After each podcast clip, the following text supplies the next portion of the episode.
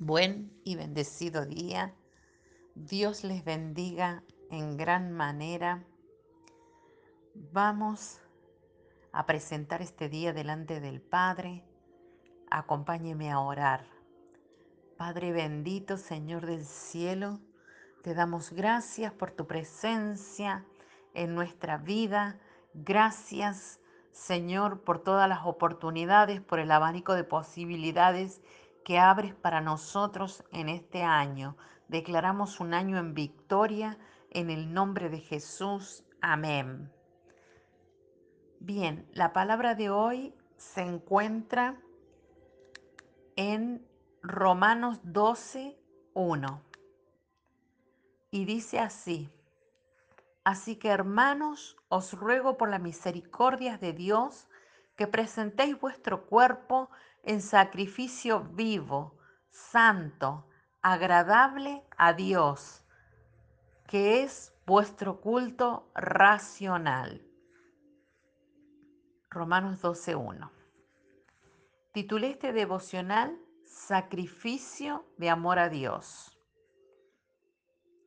El proceso de consagración y santificación no se puede llevar a cabo si no es con un corazón agradecido, dando siempre gracias por todo al Dios y Padre en el nombre de nuestro Señor Jesucristo. Efesios 5:20. Solo un corazón con entendimiento y revelación divina posee agradecimiento. Esto puede medirse de acuerdo a las dimensiones en las que adoramos al Señor. Nuestra adoración nos delata. El Señor dijo que al que más se le perdonaba, más amaba. Lucas 7:47.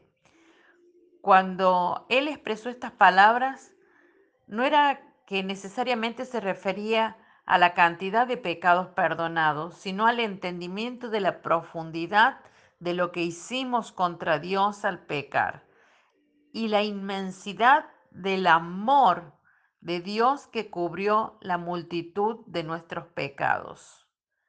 Porque no hay pecado grande ni pequeño, todos ofenden a Dios y nos separan de Él. Un corazón agradecido es clave para someterse al proceso de consagración y santificación, porque necesitamos obedecer, es decir, someter nuestra voluntad a Dios. Y esto no se logra cuando hemos perdido la gratitud.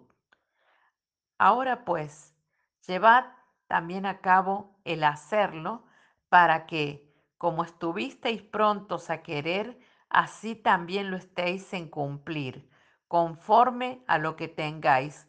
Porque si primero hay la voluntad dispuesta, será acepta según lo que uno tiene y no según lo que uno no tiene. Segunda de Corintios 8, 11 y 12 tenemos que querer y disponer nuestra voluntad para hacer las obras del Padre, para hacer la voluntad del Padre, para obedecer, es decir, amar la presencia de Dios. La consagración. Pedro le suplica a los santos que vivan como extranjeros y peregrinos en la tierra, que se abstengan de los deseos carnales que combaten contra el alma.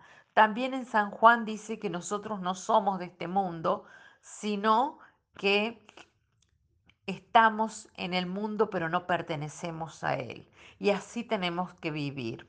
Algunas cosas que debemos tomar en cuenta de la palabra primera de Pedro 2.11, dar buen testimonio, no devolver mal por mal, sujetarse a las autoridades, Romanos 13.1. Refrenar la lengua del mal y los labios de engaño, honrar al que merece honra, apartarnos del mal, hacer el bien, amar a los hermanos, buscar la paz y seguirla. Primera de Pedro 3:11. Temer a Dios, tener buena conciencia. Primera de Pedro 3:16 hacer morir las obras de la carne. Gálatas 5:22. La palabra nos enseña de que debemos apartarnos o abstenernos de cosas que procuren nuestro mal, que debemos procurar hacer, apartarnos, perdón, de la sensualidad, de la lujuria, de las orgías, de la borrachera, de las embriagueces, abominables, idolatrías, primera de Pedro 4:3, de la iniquidad, ser prudentes, de espíritu sobrio para la oración, ser fervientes en amor unos por otros, ser hospitalarios, Lucas 12:58, arreglarse con el adversario mientras vamos en el camino, presentarnos a Dios como obreros que no tienen de qué avergonzarse, segunda de Pedro 3:14,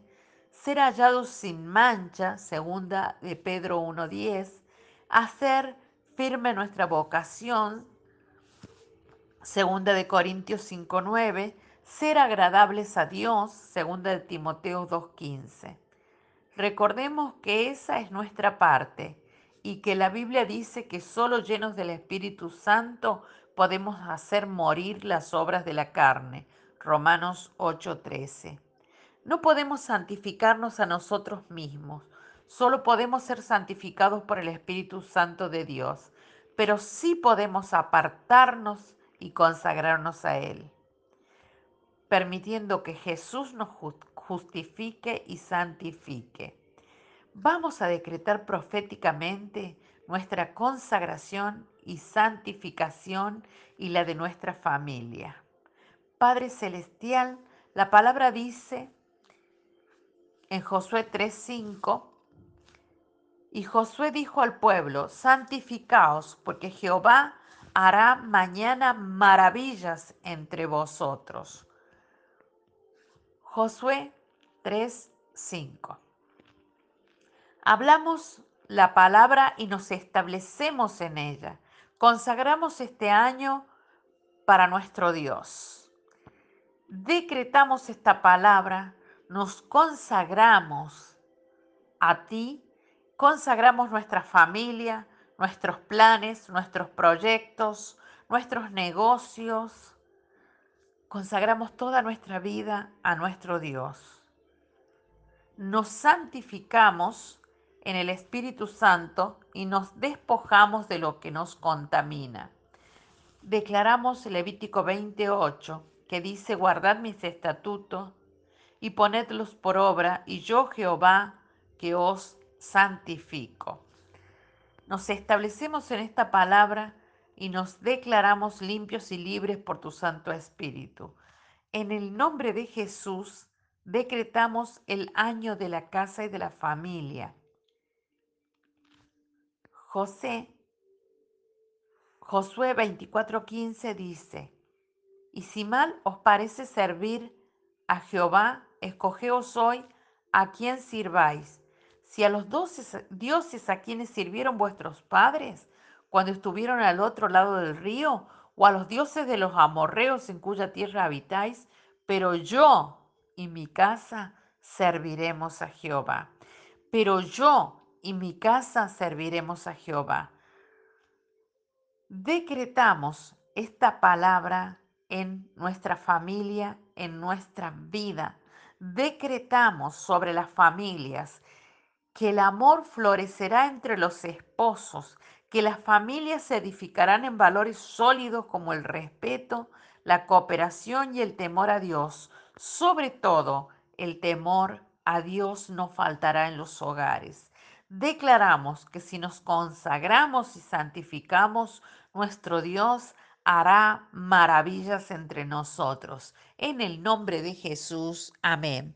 Te bendigo, te declaro la bendición de este decreto profético, en la bendición de esta palabra que hoy se ha soltado sobre tu vida y hasta el lunes.